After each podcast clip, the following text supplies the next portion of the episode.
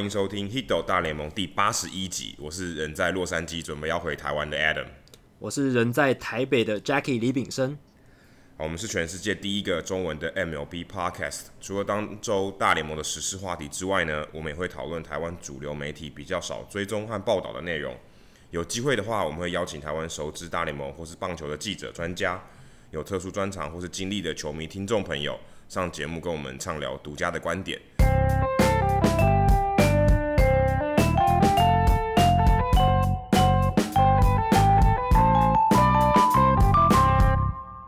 那这一集我们比较早录一两天啊，那我们因为我要回台湾的关系，所以我们先录了这一集。那这一集呃，到这跟上一集中间，我们发生了蛮多的事情。其实发生了加赛嘛，嗯，然后还有外卡赛也打了一场哦，就是也算是生死交关的一场比赛。然后还打了一场国联的呃分两场国联分区的系列赛。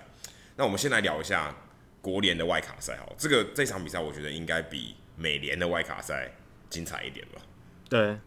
就是因为他打到延长赛，延长赛嘛，十三局。坦白说，我在那时候我人在东岸看，哦，我看到睡着了。这这后面真的，后面真的太闷了。后来十三局醒来一下，看看一下 Tony Waters 打出安打，我这场比赛实在打的太长了。可是其实中间有蛮多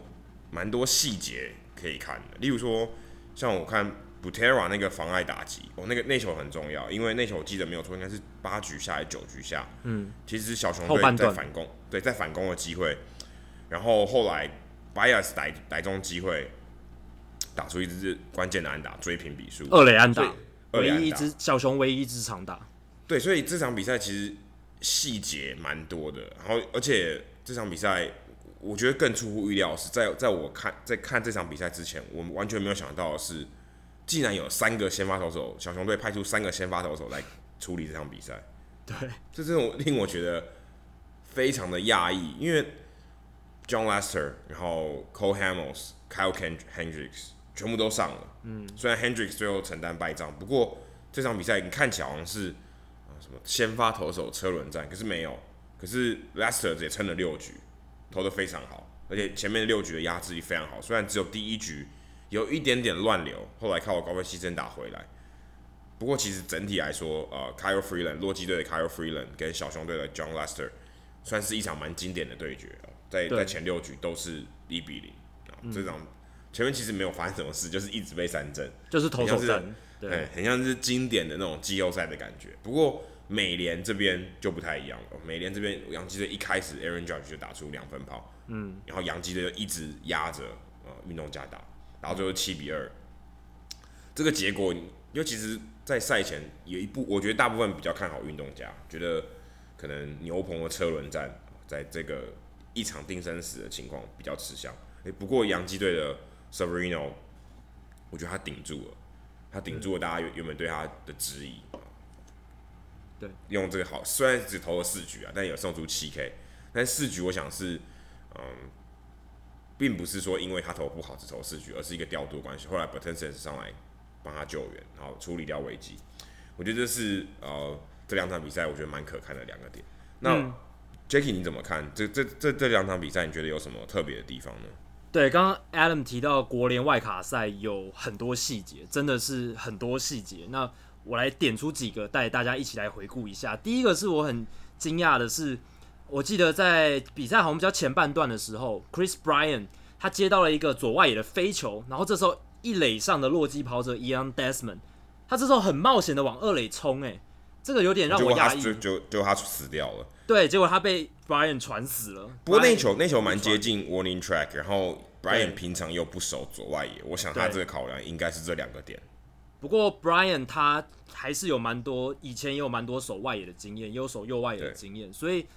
呃，他的传球臂力其实还算不差，所以他才能对。而且那那一球，我觉得他有点骗到他，因为他没有很积极的做这件事情，可是他传的很准。对，我觉得 Young Desmond 他是想要去就是偷人家，趁人家呃可能一时的疏忽、一时的轻忽太轻松了。但其实 Bryant 应该还是整个手背的状态是很专注，所以抓抓到了他。那其实 Young Desmond 那个跑垒，我是觉得有点太过冒险了，但是确实是增加了整个季后赛的精彩程度，因为。你很难看到这样子的，这就是这种这么积极的 play。那另一个是 David Dahl 他的表现，David Dahl 是洛基队算是打线里面四名最重要的打者里面其中之一，包括 Arenado、Story，然后还有呃就是 David Charlie Blackman、Charlie Blackman 这四个是洛基队的核心打者，也是攻击水准就是只有这四个人攻击水准在平均以上的打者。那 David Dahl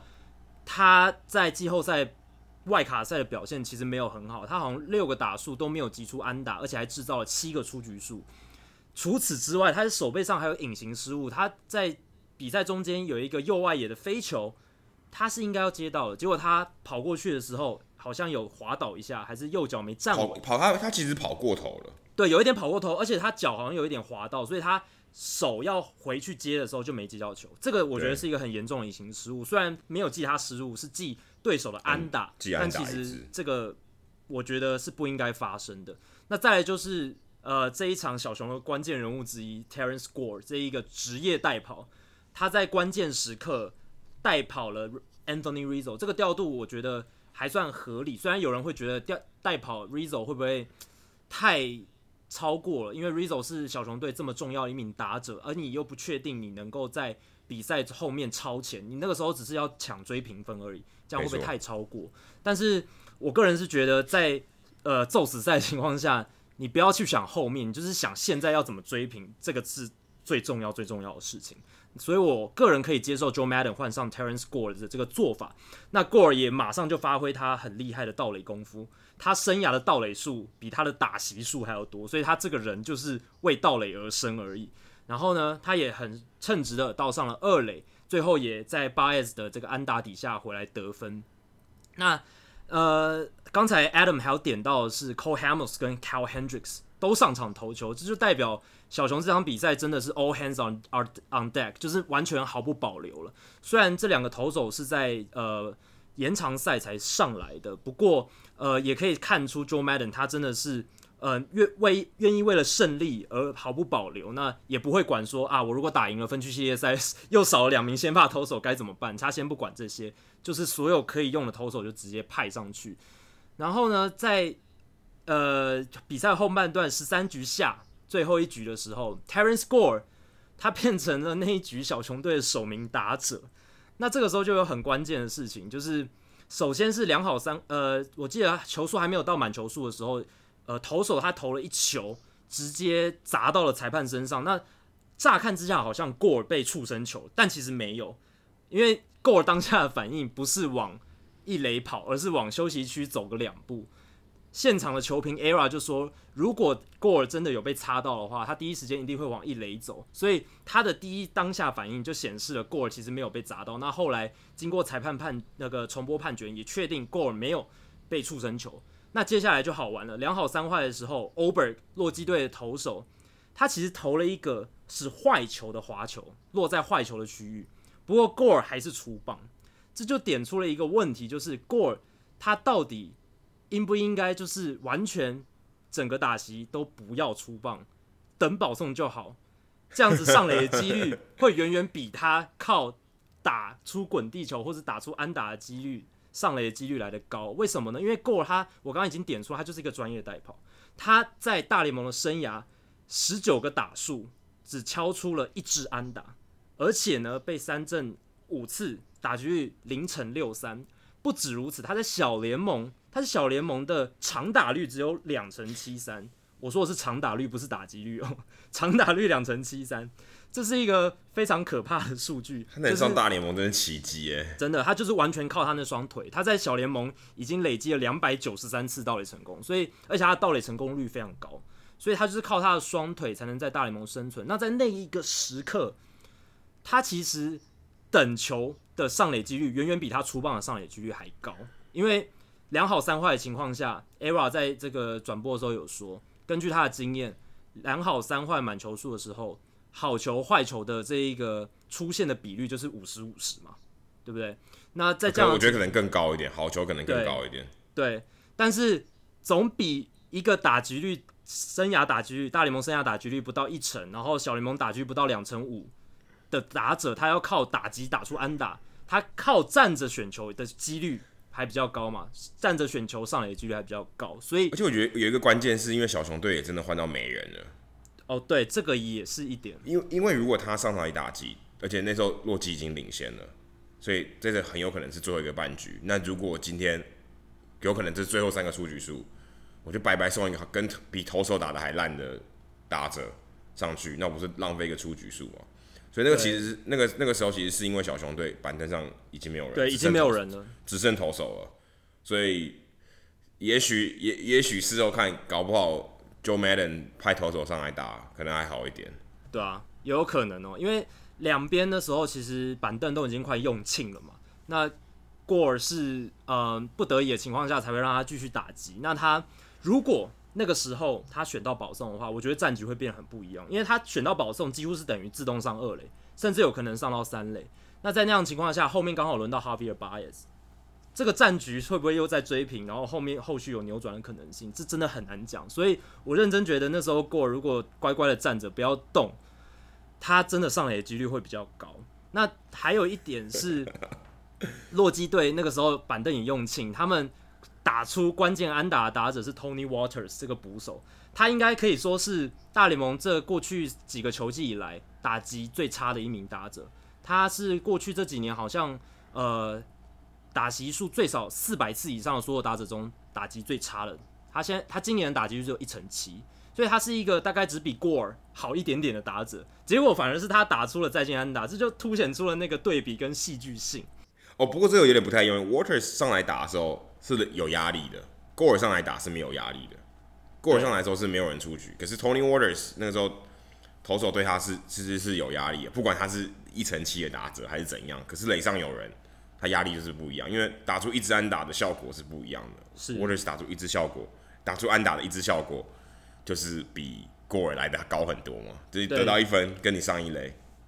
是扭转战局的这个成分更大。那 Gore 他当然也背负着，就是要因为球队落后的情况下，他当然也背负着想要帮球队上垒的压力。所以，但就是如 Adam 所说的，确实 Waters 那个时候的情境的张力是比较强的。那这场比赛最大的一个看点就是小熊在九月开始的球季末完全熄火的问题还是没有改善。他们球季末呃有很多比赛都只得到一分，就打线完全没有发挥。而且另一个令我惊讶的数据是，他们今年球季单场得分低于两分，也就是只得零分或一分的比赛，他们是全联盟第二多的，只比精英队还要呃就就是只只比精英队还要多。多一呃，就是有有这样比赛还还多这样子，只有精英队比他们更多，所以他们打了这么多零分一分的比赛，但是其实他们整季下来的打击数据并没有跟去年差多少，所以真的是在九月份跟季后赛这一段时间，真的是不知道是体力，因为他们有连续好几三三十几天出赛的这个情况，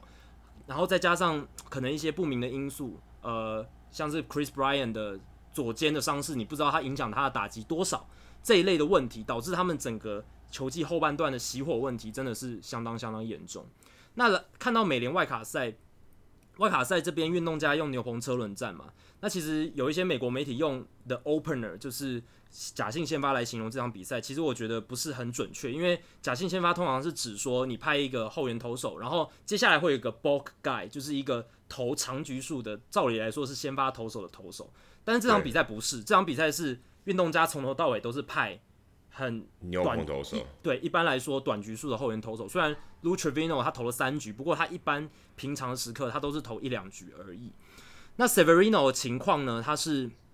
他虽然投了四局七 K，但他中间也投了四次保送，他是没有被打出安打，所以他是控球有一点不稳，但是他的球威非常非常好，所以运动家的打者没办法从他手中挤出安打。洋基在这场比赛一个令人感到非常呃震撼的数据是，他们整个外卡赛所有投手加起来投了五十四颗速球，最慢的一颗球的球速是九十六英里，这个真的是当代棒球的现况，蛮离谱的，真的很离谱。对，然后我想要点出一个 play 是，呃，杨基在第六局上半换上 Adeiny Hechavarria 来替补 Miguel Andujar 嘛，那他那么他们那时候只是二比零的领先，领先其实没有很大。所以他们那时候就换上守备替补，想要说就是守住后面的局数。那 Aaron Boone 这个调度后来被解读为是一个神调度，为什么呢？因为 Hechavarria 在七局上演出了那个空中抓飞鸟的神乎其技，真的是非常夸张的一个守备，他接杀了呃一个非常强劲的强袭球，而且是在空中起跳。那 Andujar 呢？反观 Andujar，他在四局上发生了一个传球失误，所以那个失误我觉得不太能怪他，欸，那个其实还好。对，但是我觉得他的传球还是不够稳定啦，整整整体来讲。对，那 Hechavarria 守三垒的话，真的给人家的那个安心程度，我觉得远大于 Andujar，因为 Andujar 他守备组的，对，例行赛确实守备失误非常多，而且他的守备范围也不是很大。那 Hechavarria 在 Aaron Boone 第六局换上来之后，第七局马上就有表现，我觉得这个也是一个很值得，我我觉得值值得给 Boone 跟 Hechavarria 一点鼓励啦。那最后我想提到的是，运动家真的很悲情。他们今年已经打了九十七场胜场了，这么优秀的一个战绩，但是还是输掉了这个咒死赛，这个球季还是结束了。他们已经连续输掉八场季后赛的咒死赛，也就是所谓的一战定生死的比赛。这个可以追溯到两千年美联分区系列赛第五战，他们对洋基输球之后，之后十八年来，他们打了另外七场的季后赛宙死赛，他们都输球，而且这八场连败当中就有三场是输给洋基队，他们跟洋基真的是。势不两立，真的是，呃，洋基算是他们的克星啊，尤其在季后赛。那上次运动家在季后赛的宙死赛赢球，已经是一九七三年世界大赛第七战对大都会的事了，所以已经有超过四十五年的时间，运动家没有在季后赛的咒死赛赢球，这真的是，我觉得 Billy Beane 可能。这辈子想破头都不知道可以想出什么办法来解决这个问题。其实这个这这两场外卡系列赛，我觉得最有趣的一个，其实我们刚才都刻意没有提到的是 Bias 跟 Arenado 的拥抱。这个这个拥抱虽然对于战局本身啊没有什么太大影响，可是这个画面呢造成了很大的轰动。其实因为这真的太少见了，这个。这个发生在呃，就是外卡战第十一局下半哦，这个时候其实是呃小熊队进攻，一人出局，垒上有一二垒都有跑者，可是巴亚斯那球打到一个呃不是巴亚斯，是巴亚斯在二垒，这时候呃 Arenado 接到一球，原本要传一垒再传二垒，可以造成双杀的这个这个局面，然后结束这个半局，结束这个危机，结果没有，Arenado 反而选择去 tag 巴巴亚斯。然后结果这个 tag 反而没有很干净，变成说 Baez 最后变成跟 Arenado 拥抱，这个这个画面其实我当下看讲说，哎，到底发生什么事情？嗯，那为什么 Baez 要选择站在那边？好像有点像想要让他夹杀，然后让一二垒的跑者都 safe，就是还只只死这一个人，不要造成双杀。可是当下你就觉得很奇怪，为什么 Arenado 没有传球？如果今天他传球的话，可能会形成妨碍守备。就是 Bias 可能选，因为他站在垒线上，那可他已经出局，他可能，嗯，如果被 tag 出局，然后他还站在垒线上的话，他其实算是妨碍守备。可是这个事情当下呃变得很奇怪，就是他跟后来他拥抱，然后 Arenado 看起来也没有觉得不满，可是呃，就洛基队总教练 Bob Black 就有说，哎、这个是不是妨碍守备？因为他其实站在垒线上，然后手一动也不动，然后可能影响了 Arenado 的传球。结果这个后来变得呃，他因为他们拥抱以后，呃，整个在社群媒体上面发酵，认为这个是一个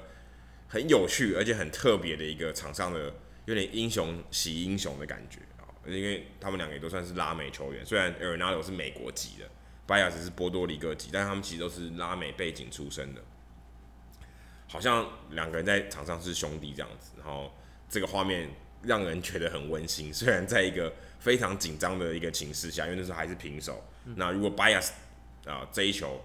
因为多偷了一个出局数，下一个下一球打出再见安打，那 Arenado 可能罪过就大了，对不对？因为他其实可以选择多杀一个人，但他没有。但是 最后这个这个发展其实也令我蛮意外，变成哎、欸，大家觉得这个其实是一个不错的 play，纵使他少了一个出局数，某种程度上看起来还蛮像一个隐形的失误。因为他其实间接少了一个出局数，而且就像刚才说的，有可能就造成这个战局的变化了。嗯，其实他们那个 play 更有趣的是，Baez 他其实是刻意的去拥抱 Arenado。那 Arenado 他不仅没有就是呃提出反击，就是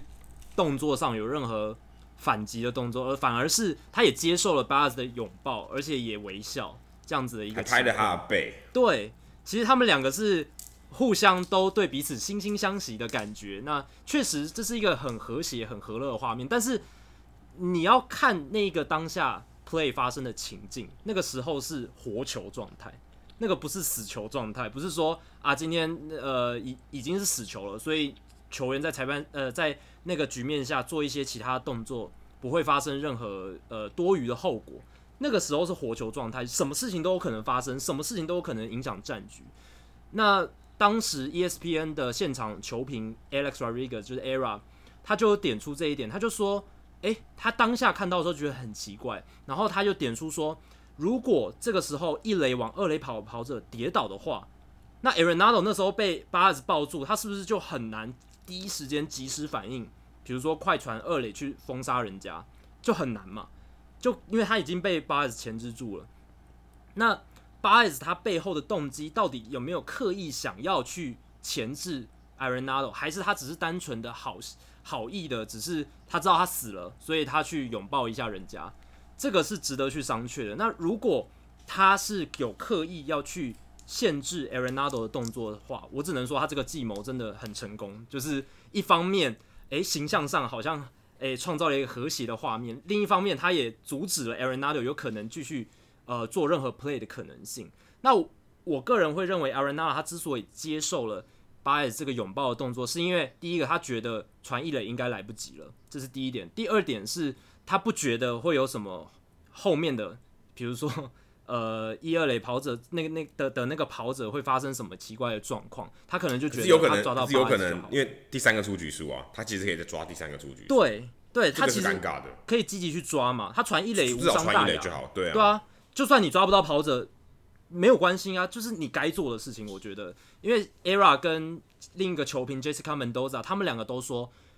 不管是一垒往二垒跑跑者意外跌倒，还是一垒上的那个击球跑垒员，他有没有可能会被杀掉，都应该要传一垒。虽然他们都说有可能是因为 Arenado 不觉得抓得到一垒的跑者，不过都要抓抓看，都应该要传传看。对，所以这一个 play 真的是，呃，我觉得有。可以从两个面向去观察他，那不论从哪个面向看，我觉得都有立场去解释，都有立场去为这些球员做解释。但是，呃，我觉得值得鼓励的一点是，现在的球员他们越来越懂得怎么样在球场上展现自己的个人风格，还有自自己的一些情感，而不是只是呃一都大家都一样，就是大家都很 feisty，就是非常的。呃，竞争心很强，斗志都很高昂，都很呃火爆，或者都都一定要很针锋相对。我觉得有时候比赛也不一定要打那样。那我觉得巴尔做了一个很好的展示。那刚好大联盟在最近推出了一个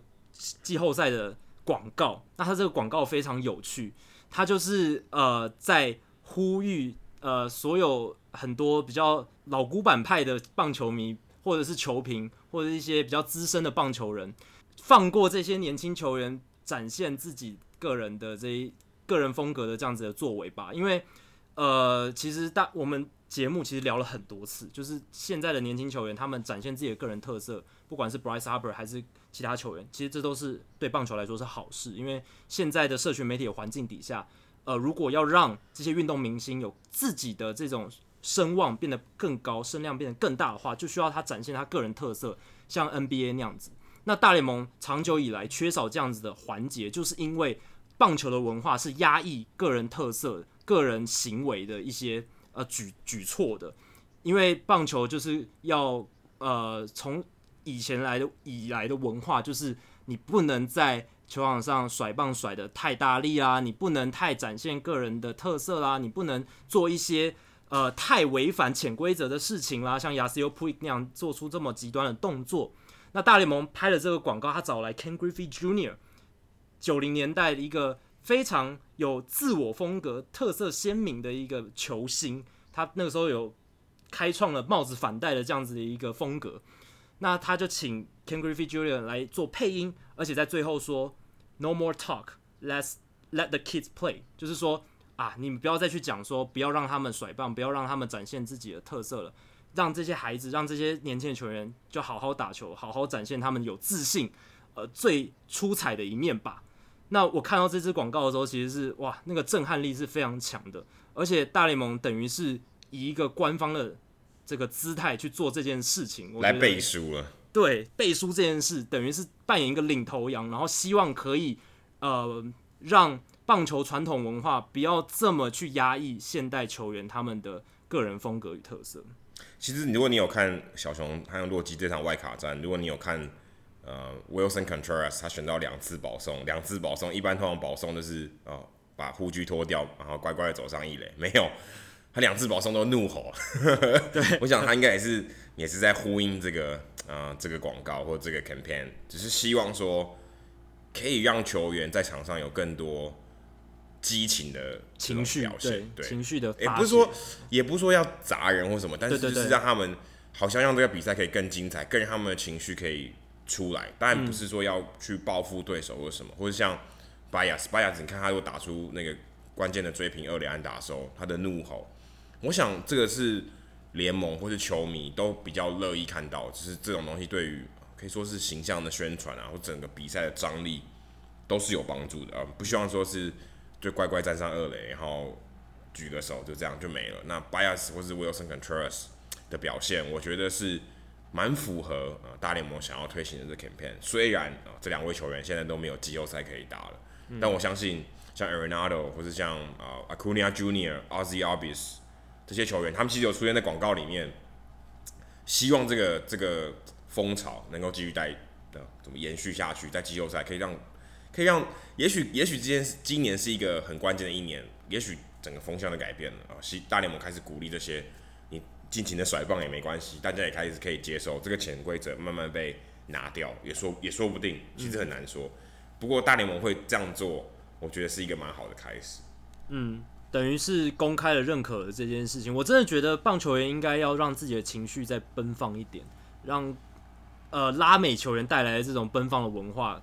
更开展一点，因为像 Carlos Gomez 光芒队这名外野手就是我非常喜欢的。其实你从他的访谈就可以知道，他是一个很真性情的人，真的是真性情。他从来都没有保留自己的一些情绪，他就是他想到什么，他有哪一些真实的感受，他就分享给大家。而且他想要打冰桶就打冰桶，对，打冰桶就打冰桶，他有多生气就多生气，但他都是以不会伤害到别人为原则，他从来是不会对别人怀有恶意的。所以虽然那时候他。我记得他跟这个 Brian McCann 应该是公道伯，就是因为他跟 Brian McCann 有一些争执嘛。对，没有错，因为他在他在打出全垒打的时候非常屌的甩棒，然后结果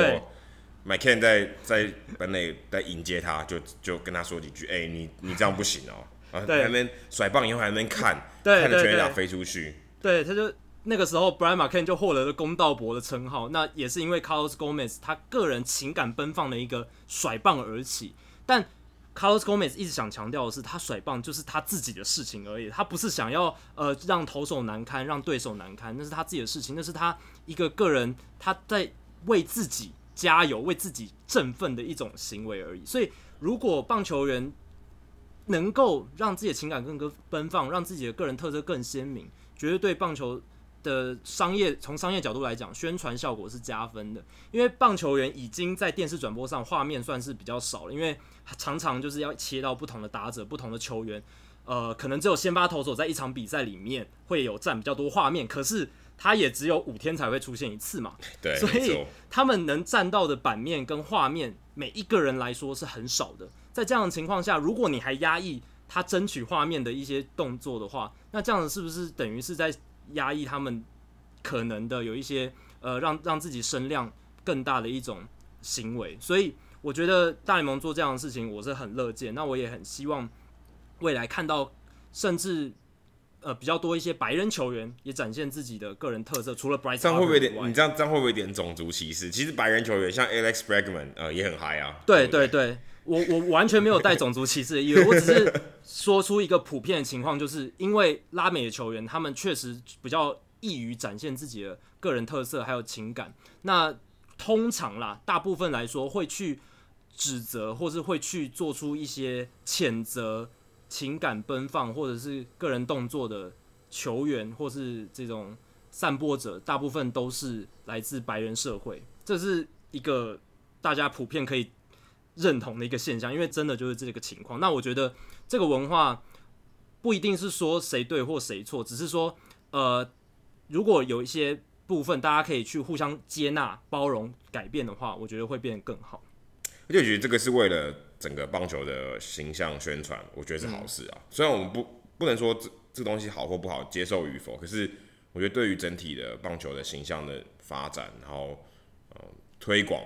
甚至我们说推广到年轻一辈，嗯、我觉得这个这个面向是很有帮助。希望有更多激情的表现。说到这个推广，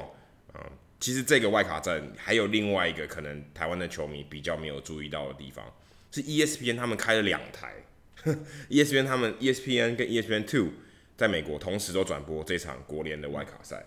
可是 ESPN Two 他们其实用的是另外一组转播单位，而且他们的转播单位是以啊数据导向，嗯，给他们自己说的啊数据导向来播这场国联的外卡赛，诶、欸，结果反而。获得比较好的好评呢，还比我们刚才说 Mendoza 跟 Era 还有 Vasgersian 的这个这个组合啊，比较经典的，也就是比较经典、比较常见的组合，就是 Sunday Night Baseball 的阵容。对 Sunday Night Baseball 的组合来来播报这个组合，他觉得还比较好。所以我我我个人是觉得蛮压抑。我自己在看比赛的时候，其实我是看 ESPN 的，然后他在中间有一段是一小段啊，播了 ESPN Two 的这三位转播单位的呃。球评还有主播来来来，这讲这个内容。他讲内容其实大部分就是讲，嗯，这个球员他的数在数据上的表现，而不是说，嗯，比赛像 play by play，说场上发生了什么事，而是，哎、欸，告诉他说，可能现在垒上有人的时候，他的三振率多少，有点像这种，有点像说我提前预报一些东西，告诉让你可以知道，给你做参考。像我这边有，我有我有自己做一个截图的参考，是说，像，呃，呃，John Lester 他在。这几年的表现，例如说他表现他的三振率十九点六是二零一三年五年以来最低的，他可能他在节目单元里面就会讲到这个。然后他的保送的这个保送率也是二零一一年来等于是八年来最高的八点四。像他们在比赛中间，他们可能就会谈到这些东西。那可能在传统的，你知道，也不说传统，比较现行的做法，比较是会叙述场上的内容，或者他可能出现图卡之后，他再去讲这些呃数据的表现。像这种东西，反而这种比较针对数据的表现呢，在网络上获得很好的好评。当然，有可能是因为我们看的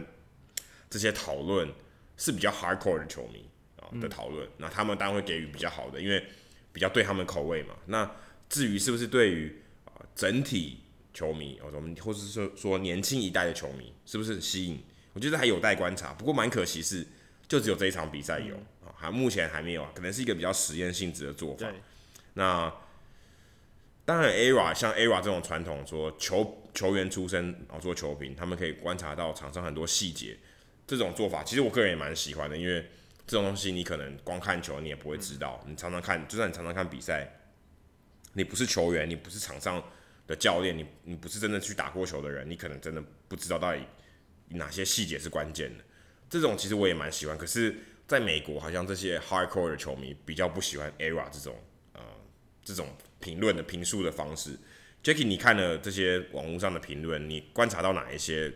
大家的风向？我去看一些 ESPN 这一次第二台数据导向转播的讨论说明，还有一些风向的情况。那我先讲一下 ESPN 主评的这个 Sunday Night Baseball 的阵容，Matt Vasgersian 他是一个非常资深，然后他的声音其实如果你有听外语转播的话，其实会很熟悉，因为他不只是。呃，今年在 ESPN 的 Sunday Night Baseball，他以前是有在 Fox 做转播，他也有在 MLB Network 做做主持人，所以他是一个呃，在很多电视台跳来跳去的一个很厉害的主播，他口齿非常清晰。其实，哎、欸，其实，其实在美，其实在美国蛮多这种的，就是他们会跳来跳去，他们跟 Fox 界、跟 MLB Network、嗯、TBS 都有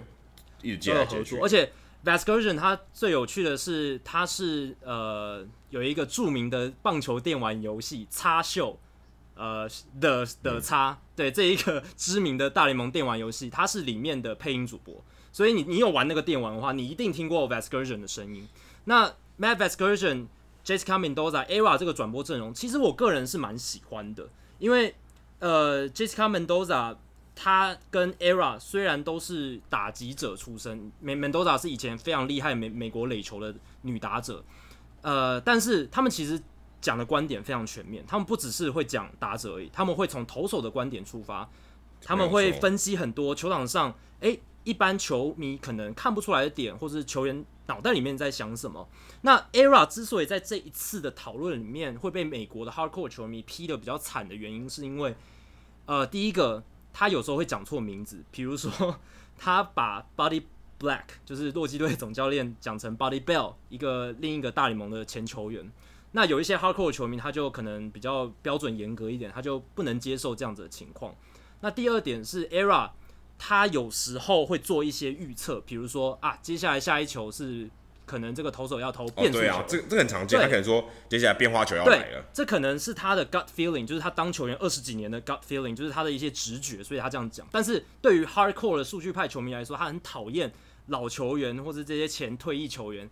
在转播上面凭着自己的直觉，然后做预测，然后结果预测错。他们希望看到的是主播球评拿出一些数据去背书，或者是去讲述一些现象，而不是单纯凭直觉去。呃，做猜测，他们觉得这样子是不负责任的行为。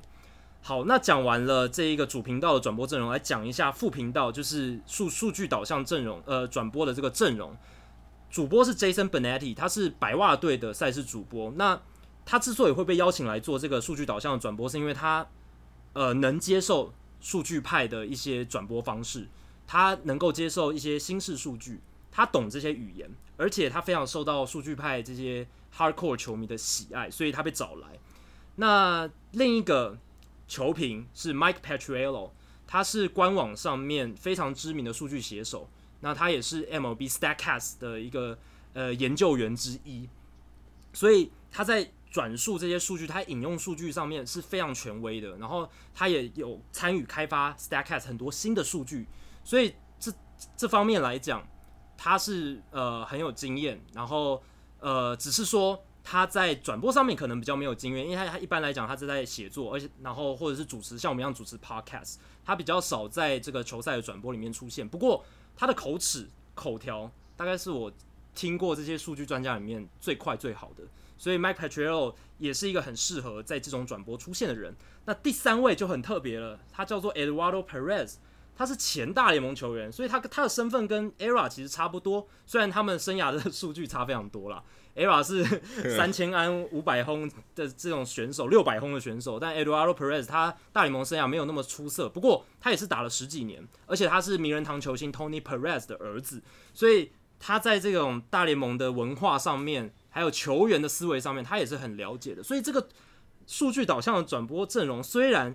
它的名称是数据导向，但其实它还是有加入球员的元素在里面。他们不是只是一直丢数据出来而已，他们会依据场上的情况去解、去提出当适合当时情境的数据，而不是一次丢一大堆数据给你去看，然后叫叫你自己去分析。他们会根据比如说现在啊一好两坏，或者是一出局一二垒有人的局面，那这个时候打者是谁？他在这个情况下数据是怎么样？而且他们不会用打击率或者是一般打点这种数据，他们会用 OBP 上垒率，他们会用 OPS Plus 这个进阶的进攻指数，他们会用 WRC Plus 这个 FanGraph 上面的打击数据去做解说，而且他们也会引用 Statcast 很多呃击球出速啦，还有预期的 WOBA 等等这种进阶数据去做说明。所以 Petriello 他在访谈里面有说。呃，一般的传统转播可能是呃，比如说做猜测，不然就是球打完之后做一些评述嘛。那他们这一个数据导向转播，他们是比较积极的，就是他们会根据现在的情境，利用数据去做可能接下来会发什么发生什么事情的预测或解释。这也算是预对，也是一种预测，只是他们不是猜测，只是是 gut feeling 的还是数据的？对对对对。那其实他们这一次的转播呢，受到。很多的好评，就像刚刚 Adam 讲到的，在至少在数据圈，还有就是比较 hardcore 的球迷圈子，这个风向是一面倒的，大家都讨厌主频道，然后非常支持呃这个新的实验的这种转播方式。那呃，我觉得两边都有道理。那我觉得第一第一个我想点出的是，这一些指出他们喜欢这个第二频道转播的球迷或是专家，他们的理由是，他们觉得不是说。呃，数据就比较屌，就比较强，而是第二频道的这个转播，他们排除掉了很多一般传统转播会出现的错误讯息、错误猜测，或是他们不想听到的话。所以，与其说新式转播比较出色，不如说是这个新式转播排除掉了很多传统转播当中的缺点，因为我们常常会听到传统转播的这些球评，我刚刚提到，他们就是 gut feeling 讲讲讲述一些东西，或者是投打数据的对决，他们用对对决数据来预测说啊，这个打者对这个投手一定打不好。但其实大家知道，投打数据对决的这个数据其实样本数很小，不太能做太多的预测，这个预预测的这个价值并不高。所以这些球迷他们其实是觉得说。不是说呃新新式转播就特别厉害，他们只看数据不看传统的一些东西，而只是这一些这一个 ESPN 第二台的这一侧转播，他们排除了这些旧式的转播里面他们不想要看到的东西。那其实这不是呃美国电视台第一次尝试这种数据导向的转播，其实呃 Fox 美国的 Fox 他们最早就有在做这件事情，不过只做了一场。那那个时候他们是找来 Rob Neyer 一个非常权威的早期的这种美国数据的领航者，他跟 Bill James 是同一个几乎是同一个时期出来的。那他们那时候只尝试了一次，那那个时候其实回响并没有很好，因为他们那时候做法是一个 panel，就是一群小组讨论在摄影棚里面，然后接转播单位的画面，所以你等于是在看一群人看球赛，看他们怎么讨论这个球赛。然后他们当然也会用一些图表啦、一些数据，然后很很很多一般球迷可能比较少接触到的内容去解说比赛。那这是开始。那后来 MLB Network 他们从二零一五年开始，连续到今年连续四年，每一年都有对一场大联盟例行赛进行特别的数据导向转播，叫 Statcast Broadcast。那他们的形式其实跟 Fox 的那个我刚刚提到的那一次转播有点像，也是用小组讨论的形式进行转播。然后主持人是 Brian Kenny。今年的今年的转播阵容是八月十七号他们转播大都会对费城人比赛，那有主持人 Brian Kenny，然后还有我刚刚提到的 Mike Patriello。最有趣的两个剩下的两个评论员是一个是前大联盟总教练 Joe Girardi，然后另一个是资深的大联盟记者 John John Heyman。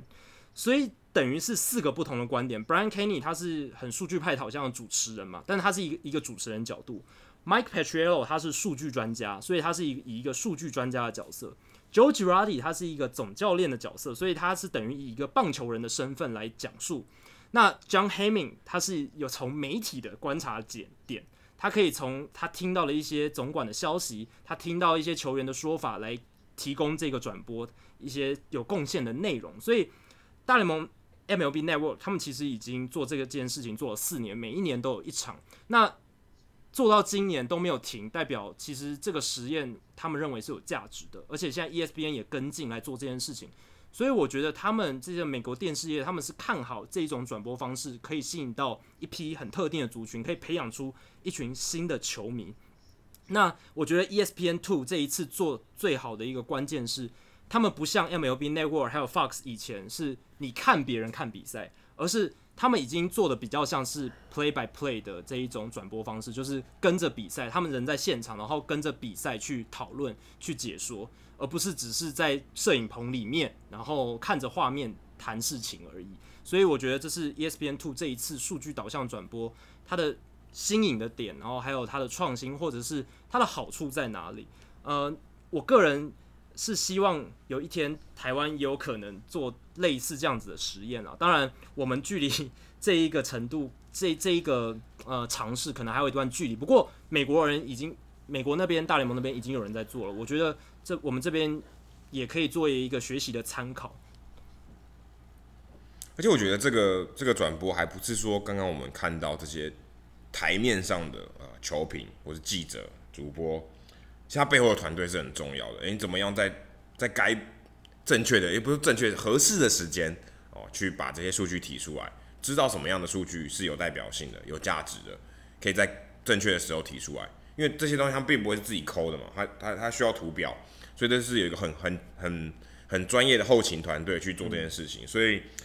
我觉得这比传统转播来讲又多了一些难度啊！我必须我的这个后勤的团队要更强，然后。我更多的数据，以前可能提供打击三维或者一些其他进阶数据，现在我可能要提供更多的东西，在每一个每一个打席，或甚至每一个 play，我都要提供更多。所以这些东西，我想可能也是目前呃推行还没有这么快，或是我还没有这么多人才，我没有这么多呃有效的数据可以提供给大家，所以可能一开始还在视觉化也很重要。视觉化我觉得是更难的一点。可是我觉得视觉化应该它该应该有模板可以做，嗯，所以我觉得这个东西应该还是有限。可是如果你今天要临场应变，说我该给你什么数据，很快的需要导播啊，呃，你要怎么样用用什么数据呈现什么东西，怎么方式呈现？我想这个他们还在还在摸索。因为其实我我在想一件事情，就是为什么没有办法像电竞一样啊，呃，大联盟或是其他的职业运动赛事是可以开放某特定的球迷或是。不是线上的人哦，来评述这个东西，就开一般的直播嘛。对不对？我我我也开一般的直播，然后我来讲啊，有点像什么，像中华之光其实就有爪 TV 啊，或是这种他们自己的单位，可能比较像乡民的事，跟网红合作之类的。也许对，或是他比较像聊天之类的，也许不一定要数据导向，也许聊天的东西大家也喜欢，就好像有一个人在球场陪你看球的这种感觉。我我不确定大家接受程度怎样，可是我觉得现在随着科技的发展，这种东西啊。以往你是很被动的看转播，也许未来会有更多参与，也许就变成直播，你还可以跟主持人互动哦。这个也许未来可能几年内我们就会看到了。对啊，那其实我也想帮传统的转播说一些话啦，因为传统转播我并不是说它不好，呃，因为传统的美国职棒的转播，这些转播单位还有球播，呃，球评主播，他们一年都要转播一百多场比赛。那在这样的情况下，一年要转播一一百多，可能要一百六十二场比赛，然后每一分钟他们可能都要讲一些话。在这样的情况下，你很难每一句话的资讯密度都很高嘛？你的讲的话内容一定会被稀释掉，会被时间会被呃你要 cover 的内容稀释掉。所以在这样的情况下，其实有时候你听传统的电视转播，你会听到很多主播讲的一些话，你可能会觉得啊，这不是废话吗？或者是啊，这不是理所当然的话吗？但其实。那个时候只是嗯，有时候一些时间要去填补，因为观众可能不会习惯，或者是对于听不到声音的时候更加感到意外，或是更更反感吧。就是如果你今天看一个球赛都没有声音的话。可能三超过三十秒没有声音，你就会觉得非常奇怪的。所以这些主播球评的工作，他就是要填补这些时间。那在这样的情况下，一年要转播这么多场比赛，然后要说这么多话，每一分钟要要要讲这些内容，它的资讯密度一定不会很高。那有时候还是会出现一些呃填补时间的话，或许没有那么有意义，但是我觉得还是要体谅一下。对，那 ESPN Two 这个转播，它只有一场。所以他可以准备的非常齐全。如果他今天变成一百六十二场，而且他知道对战，他知道对战组合，所以他基本上可以提前。如果今天变成一百六十二场，我相信他们的这个制作品质也会被稀释、被下滑。所以这个是要考量的一点。另一个关于这个数据导向转播，我从国外记者他们有看这个转播的这个国外记者他们的观察是，有时候在这个数据导向的转播中间，他们会在某一个打者上来的时候。呈现这一名球员的 WAR 值，呃，但是 WAR 值大家我们都知道是一个比较全面性的数据，它包含球员的打击能力、守备能力、跑垒能力，然后甚至是一个整季的数据，要大样本才能呈现一个球员整体实力的一个数据。但是在用在某一个打者上场，在那个情境下打击的时候，呈现这个数据是否合适？就值得商榷，因为那一名外国记者就说，他觉得这个打者上场打击的时候上 WAR 值的数据其实意义不是那么大，所以这边点出一个很关键的点是，这一种数据导向转播还需要不断的去精进、去思考，就是什么时候上正确的数据，什么时机上适合的数据才是最好的。当然，这只是他们第一次在尝试这样的转播，所以还有很多值得改进跟学习的地方。不过，这确实是一个。可以讨论的点，那我那一名外国记者还有我都觉得，应该是要在这一名打者上来打击的时候呈现，呃，这名打者的打击数据。第一个基本是打击数据就好了嘛，那你才能呈现这个打者的打击能力。然后呢，第二个就是比如说呈现他在那个情境底下，他在这个赛季表现的呃打击数据是什么样，就是比如说一出局一二垒有人两好三坏的情况下，他打击数据是什么？在这样子的情况下去呈现这些比较对于那个情境下有利，或者是比较能呈现事实的数据。举例来说好了，如果今天呃现在满垒一人出局，上来的打者是 J.D. Martinez，结果你上他的 WAR 值数据，呃，你就无法呈现出 J.D. Martinez 他的打击实力有多好，在这个情况下，他打进打点的能力有多强。呃，观众可能会觉得啊，这个 WAR 值跟他们想象中可能 J.D. Martinez 表现更应该呈现出更好的 WAR 值，那个数据上会有落差。所以这个时候 J.D. Martinez 上来应该要呈现的数据，也许是比如说 WRC Plus。呃，这个加权得分制造指数，或者是 OBP 啦、上垒率、长打率，或者 OPS 等等，这一种比较能呈现 JD Martinez 打击实力的数据，而不是把他守备因素 加纳入在里面的 WAR 值。那当然，JD Martinez 在某一个情境下满垒，比如说满垒的情况下呢，他他的打击数据也可以拿来做一个参考。最近最近总总教练被被开除的这个频率，我觉得是比以前高诶，可能我印象派吧，但是我觉得有比以前今年感觉，今年感觉呃白头白头发的，但也算歧视吗？白头发总教练走的比较多哦，Paul Molitor 哦，在球季最后一天也被 fire 了，Buck Showalter 也不意外的被炒鱿鱼了，连他的老板啊 Dan Duquette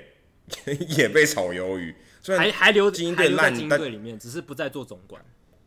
对，不是总管，但是也是被拔掉了吧。但是你会觉得一百一十五败哦，哎、欸，对，一百一十五败嘛，对不对？也是很是很烂，没错。可是也不是他们两个的错。坦白说，我觉得也不是他们两个的错。而且最后最后两个月，Dan Duquette 也把所有所有能交易掉，除了 Chris Davis 以外，全部都交易掉了。Showalter 其实也也很难做人啊。那他被炒鱿鱼，大家其实也不太意外。可是你也觉得有一点点心酸啊，有一点点心酸。Paul Molitor 也很心酸，去年他才把百败的双城队带到季后赛，哇，这个多难哦！这个这这我可能觉得是史上最大成就吧。这个这个比打进季后赛还难呢，对不对？因为他前一季还是百败，哦，给你一个不是很好打的牌，哦，给然后你第一年就把他打的把打打打成美联啊，可以打进季后赛的球队，虽然在外卡战输给洋基队，不过 Molitor 被开除啊，我觉得。大家也蛮意外，而且他看起来他不想要留在双城队，因为双城队想要留他是可能呃做其他的职位，但 Molitor 比较想要去执教，嗯、比较想当总教练，所以也许他可能会被换去可能红人队啊，或是其他缺总教练，也许他到精英队，然后这也 这坦白说也很难说。但是还有其他像呃 John Gibbons 啊、呃、Mike Scioscia 也都也都在球季最后几天哦宣布说他不会回来了。嗯、那其实最近这这一波走，你会觉得好像是不是大家好像都想要改头换面，然后换一批新的总教练，可能甚至说是一个新生代的，嗯、像 Gaby Kapler、Alex Cora 这种这种，或者说 AJ Hinch 这种新生代的，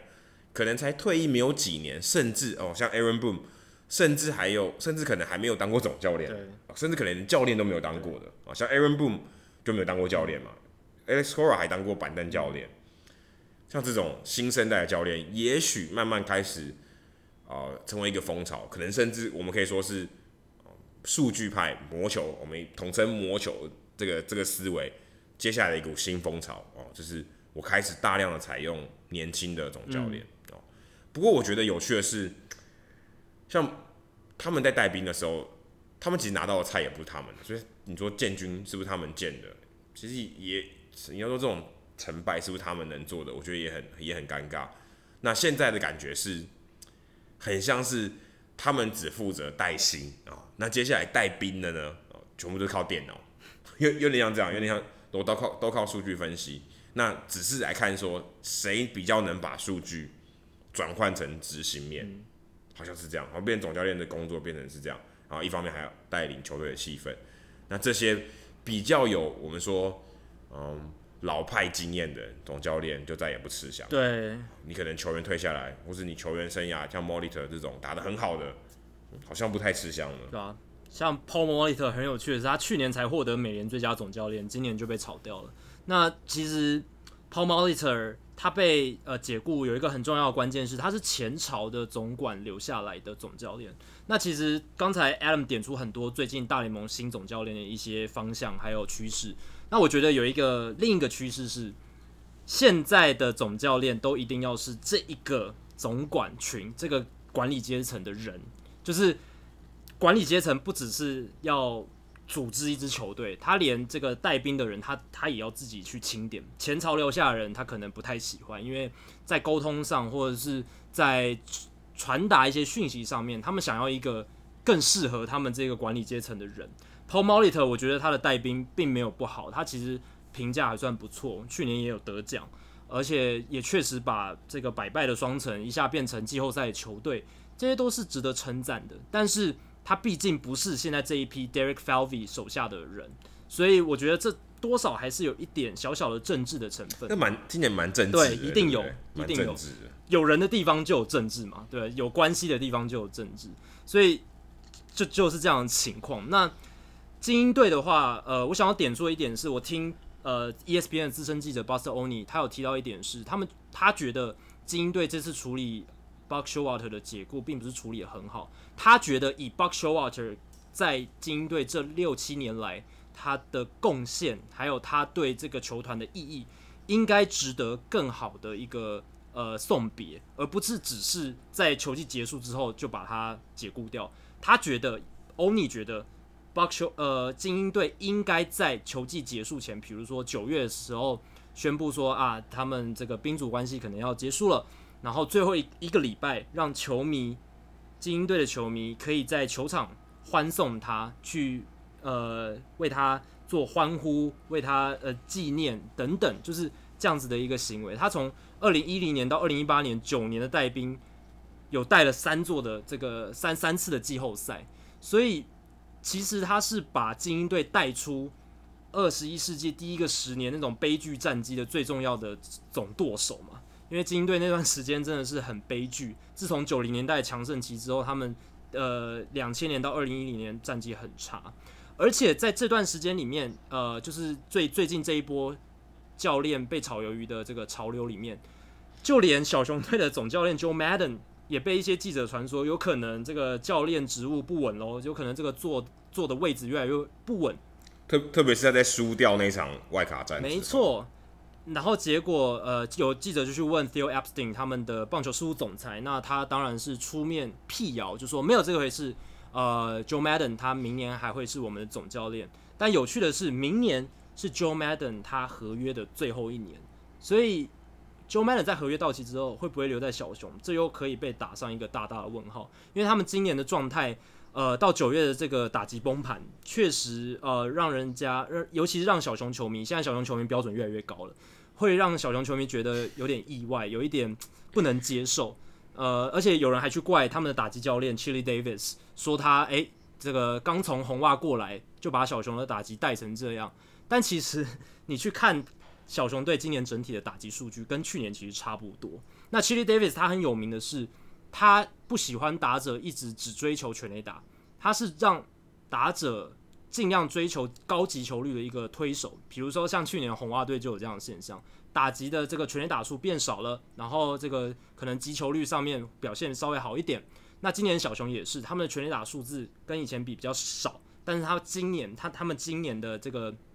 安打率啊，或者是呃，把球打进场内的几率变高，所以这是 Chili Davis 他的一些思维跟哲学。不过，我觉得我跟跟他没什么关系啦。我觉得单纯就是因为小熊今年的伤兵在九月的时候比较多，然后造成他们这个九月份有一个打击低潮的状况。那我觉得，呃，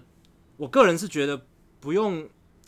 把很多罪过怪在 Joe Madden 身上了。我是觉得 Joe Madden 还是一名不错的教练，嗯、就算有一些牛棚调度会被人家质疑，但是。我个人觉得他还是在这个美国职棒界是一个很优秀的总教练，无论是在跟球员沟通上面，还是在引用数据上面，还是在调整适应文化上面，他都是翘楚，也是领航者。所以我个人觉得小熊明年他跟 Madden 的合约到期之后，还是可以跟他继续前缘啦，因为我觉得他真的是小熊这段时间能那么成功的一个最大关键，而且小熊其实过去四年。都拿九十胜以上诶，而且也拿来做总冠军。说实在的，我觉得没有什么值得批评的地方啦。刚讲到 Showalter，Showalter 有一个很有趣的事迹哦。精英队的球迷，如果你是精英队的球迷，可能要可能可以开心一下下哦。Showalter 在离开响尾蛇跟离开洋基，一九九七年，他一九九七年那一年是他离开洋基的隔一年，然后响尾蛇二他在二两千年隔一年二零零一年。哦，这他一离开，隔一年响尾蛇跟洋基都夺冠啊，所以精英队如果可以呃延续这个传统，那精英队二零一九年可以期待一下。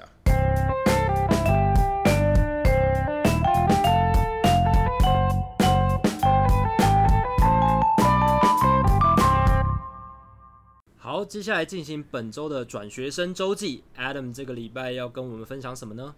其实距离上一次录音哦，到现在到今天，我其实我已经没有跑球赛了。其实我已经，我现在人在美国，算是半休息的状态。那我想跟大家分享一下，就是我在呃九月，我去访过林志伟啊，访过几场比赛。那蛮有趣的是，林志伟其实是扩编上来的球员嘛。那扩编上来的球员，大部分你看，呃，一般我们例行赛是二十五个名单，所以大概会上来三到四个，或是五个左右。可是你想，如果你仔细去想，休息室哦，我们看 Clubhouse 里面那些置物柜就这么多，哦，所以可能有些老大哥还用了两个。那你就想林子伟，他如果今天是扩编上来，他的位置会在哪呢？在红袜队的这个休息室会在哪呢？我跟你讲，真的，你你你你可能没办法想象，他的他的置物柜就在走道中间。嗯他跟他跟另外三个小联盟升上来的球员，Sam Travis 啊，还有 Bobby Pointer，他们的置物柜就在走道上面，所以来来往往啊，或是记者来来往往，其实都会经过他们，然后这感觉蛮怪的。那红袜队又是一个红袜队的芬威球场，又是超过百年的这个历史，所以他们的休息室比较，我们可以说老派嘛，比较缺乏更新哦，很小很挤。那置物柜，它的置物柜就是一个铁柜哦。一般的主场的置物柜可能是一个木头的，然后是一个很大的镶在墙壁里面，镶嵌在墙壁里面的，那很大。嗯、可是啊、呃，因为他们是扩编的球员，那他们等于是呃多，呃不讲多出来，而是没有空位的情况下，硬塞了三个柜子在这个 在这个走道上，非常怪。而且其实林志伟他如果坐在他面对这个置物柜，他的背后就是一台电视，那台电视呢？如果你是红袜队球迷，或是你有关注过红袜队的赛后访问的话，他们都在那个电视后面，都在那个电视机前面访问，所以等于你就会看到林志伟如果坐在他的位置上，后面有一大群记者，可能在访问 Mookie Betts 或者 JD Martinez，会感觉很怪。就是如果你要换衣服或什么，然后就后面有一群记者，很怪。然后如果你今天你像我访问林志伟的时候，我就会在走道上，所以。球员来来往往的，我很容易拍到他们没有穿衣服的情况，所以这个也蛮尴尬的。那如果像马林鱼的休息室啊，因为要访问陈伟英，马林鱼队的休息室里面就没有这个问题，就就因为陈伟霆就是他有一个自自己的置物柜，而且很大，然后他们是一个算是椭圆形的吧。那你当然你你你如果拍摄陈伟霆的话，你就只会看到墙壁，你就不会看到有人从后面走过去嘛。那你当然自然不会。拍到他呃，可能赤裸上半身，或是完全没有穿衣服的情况，所以这个是蛮有趣的一点。那嗯、呃，红袜队的这个休息室也算是恶名昭彰。我也去过客队的啊，马林鱼队到红袜队做客的时候，客队的休息室又更可怕、更小。那几乎大家就是摩肩擦踵哦，真的很挤，然后位置很小，很像是什么？如果大家有去过那种嗯。台湾的就台北的运动中心的游泳池，然后的更衣室再小一倍哦，超级挤的，超级挤。然后你可能你走过去一次只能一个人啊，你你根本没办法在休息室里面做什么活动。那休息室其实对于记者来讲也很多规矩啊，我不晓得大家如果心里蹦出来答案可能会是什么。其实有一个很很有趣的是，你完全不能拍照，虽然你可能你可能在。呃，媒体上面看过是呃休息室的照片，你可能在 Google 里面也找到。可是这些东西通常只有两个来源，第一个是球队的摄影他去拍的，嗯、第二个就是访问的时候影片的截图啊。所以基本上你身为一个记者，你是不能在里面拍照的。你不管你用什么，那你在摄影的时候你也要很小心，你尽量不要拍到有人没有穿衣服走过去啊、这个也是很要很小心的。那这也算是一个，嗯嗯，一个潜规则吧，或是他们他们其实没有写在上面，但是你就要尽量避免这件事情拍到其他的人。我觉得最有趣的是我在红袜队的休息室，他外面有贴一个公告，他说在休息室里面，这些记者所有的记者都不能发 Twitter，你不能在里面发，你也不能可能偷录音啊、哦、之类的，就是你不能，你可以录音，但是你不能偷偷录音，然后可能偷偷的发 Twitter，这是不行的啊。我也我也不知道为什么，因为其实你可以在外面发。对啊，这有什么差别？你说，但是他就说你不可以在里面发啊。但是球员是可以的，嗯、球员是可以在休息室里面发讯息的。我觉得还有最有趣的一点是，如果你今天进到休息室，哦，还没有开始访问之前，如果今天他们赢球，哇，那个音乐大声到你进去，你完全听不到任何人的声音。哼 然后，但是如果今天一开始要访问的时候，他们就把音乐关掉，然后让让记者进行访问，那也可以让球员的心情稍微比较不要那么嗨哦，可以可以进让可以让记者好好的访问。那其实也蛮有趣的是，嗯，大部分的球员。如果你有看过赛后转赛后的访问，其实他们在赛后一打完，其实大概洗完澡马上就马上就离开了。所以真正你能呃愿意接受访问的，通常都是那天的先发投手，或是这个球队很重要很重要的打者。那、嗯、大部分百分之八十的人，他就很快收完书包马上就走了。所以你要访问到这些球员，其实是不容易的。嗯、所以你可能会觉得，哎、欸，赛后访问怎么都老是那些人。好，对，怎么老是那些呃主力球员啊？没有说可能当天你你可能想要听的，可能比较冷门一点的球员，其实因为他们很快就走了，他们可能也不想接受采访，所以我觉得不关他的事。一打完比赛，对，对，可是也许他今天很蛮重要的，哦 okay，也许他今天可能投了一个关键的三振啊，那可能觉得大家觉得先发投手比较重要，那后援投手不重要，还就偷偷先先溜走了，这个也蛮常见的。那这就是啊，我想要分享去休息室采访的一些有趣的经验吧，或是大家可能不知道的一些内幕。那其实休息室的这种美眉嘎嘎真的很多。嗯、好，那今天数据单元，Jacky 耀哥来跟我们分享，一样跟我们刚刚提到战绩有关，跟战绩跟今年大联盟例行赛总结的一些数据有关。那第一个我想分享的是美联创下一个新的纪录，今年美联有六支球队超过九十胜。这个是大联盟史上的记录，平了大联盟史上的记录，就是单一联盟最多九十胜球队的记录。今年有六支，二零一三年有六支，二零零二年也是，还有一九七七年，这是大联盟的记录。那今年六支就是太空人嘛，印第安人、洋基、红袜，还有运动家，然后还有哪一支啊？光芒队，差点忘记光芒队。所以在这样的情况下，竟然有六支球队都超过九十胜，你也能看出。呃，这一个美联战绩好的球队跟战绩差的球队，他们那个实力悬殊是非常大的。那、欸、可是这样其实是一个不好的。对，这这个是不太好的，因为早早大家就知道美联的结果季后赛的席次是什么了嘛。这个我们在之前就有讨论过。但反而是国联战况很激烈，大家就很关注、很关注、很刺激的一个情况。那美联今年之所以会这么极端，就是因为美联中区非常非常烂。那根据 数据显示。他们是自二零零五年国联西区以来大联盟最烂的一个分区，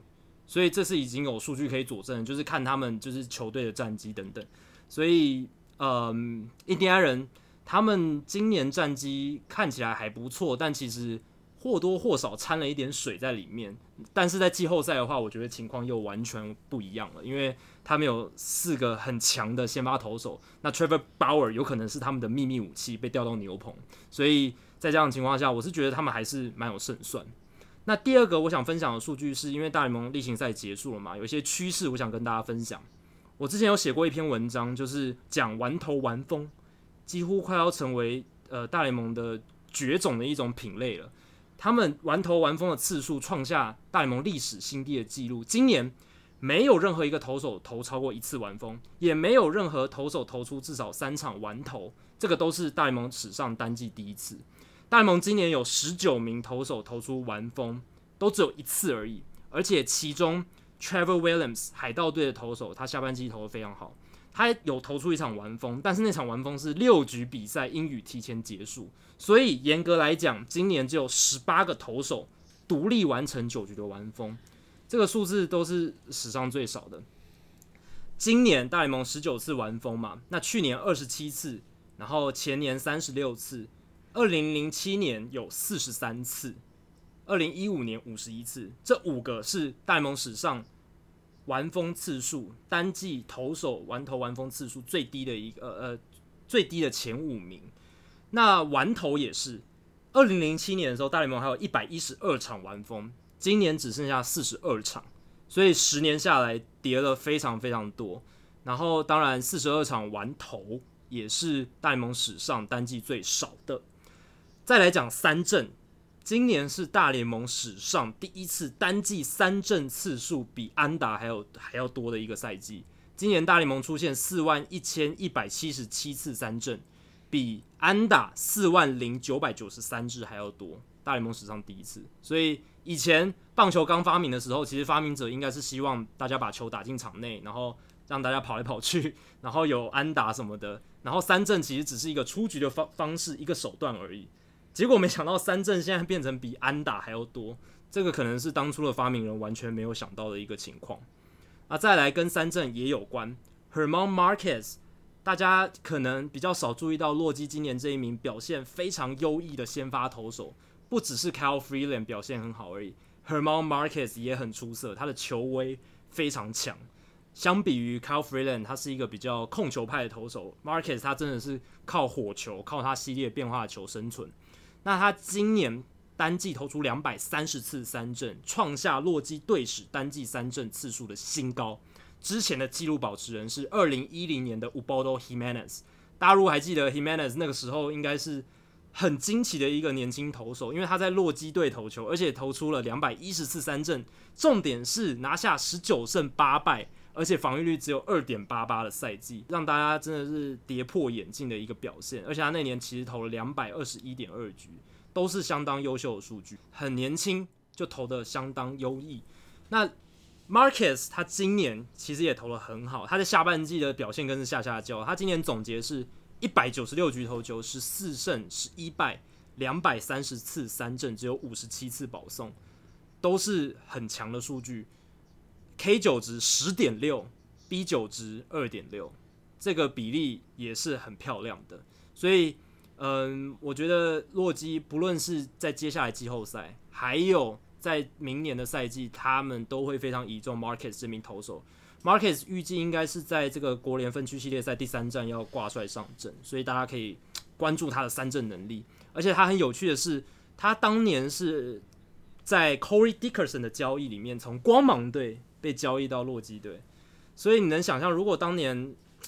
Marcus 还留在光芒队的话，哇！那这个情况，光光芒队的投手阵容可能又会完全不一样了，因为 Marcus 算是光芒队，如果他在光芒队的话，少数可以用的先发投手。最后我来讲一下酿酒人队的两名球员，第一名是 Josh Hader，他今年的 K 九值是十五点八二，他成为史上唯一一位单季投超过八十局，平均的 K 九值还能维持在十五次以上的先呃这个投手。这个也是史上唯一啦，非常非常强。那如果把标准拉低一点，改成单季出赛至少四十场，把这个设为最低条件的话，历史上也只有十五名后援投手能缴出 K 九值超过十五的数据，而且这十五名投手都是在二零一零年之后的球员。第一个是 Carlos Marmol，他在二零一零年小熊队的时候，所以你可以看出，这种 K 九值超过十五的后援投手，都是大联盟近十年才出现的。你在王建民那个时代是找不到这种投手的，那个时候没有人那么会三振，嗯、这也可以看出这个时代趋势的改变。还有 Josh Hader 也也蛮符合你刚刚三振越来越多的。真的，你看联盟三振越来越多，然后球员确实 K 九值也越来越高。那 Hader 今年他不止在例行赛扮演酿酒人牛棚的关键角色，接下来在季后赛酿酒人也会非常倚重他。最后提到 Mike m u s t a k a s 他是我们今天录音这一天就是。呃，国联分区系列赛第一战的英雄，Mike m u s t a k a s 在十局下半的时候，没有好球，两坏球，绝对劣势的情况下挥出再见安打，这个有多不容易？这个是大联盟自二零零五年以来第一支在良好球没有坏球的球数击出了季后赛再见安打。上一支是白袜队的 Joe Crede，那白袜队那一年最后表现如何？拿下了世界大赛冠军，所以。这搞不好是一个很好的征兆，因为 Mustakas 在球数绝对落后的情况下敲出了再见安打，而且他对上的是洛基最强的后援投手 Adam Ottavino，所以只能说我还蛮看好酿酒人的啦，因为酿酒人他们今年虽然先发投手的表现还有深度不是很理想，不过他们其他各个环节其实呃阵容啦、深度啦都还不错，而且关键时刻发挥的能力很好。像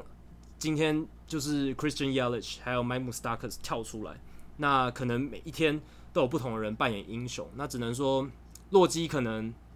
还差了一点，我觉得他们的阵容深度没有像他们那么够。虽然他们先发投手的实力都比酿酒人的表现还要好，不过他们的打线啦、牛棚啦，真的都蛮抖的。所以大家可以持续关注酿酒人在这一次季后赛的表现。《Hito 大联盟》第八十一集的全部内容就到这里全部结束。如果大家喜欢我们节目的话，欢迎加入《Hito 大联盟》在脸书的社团《Hito 大联盟讨论区》（H I T O 大联盟讨论区）。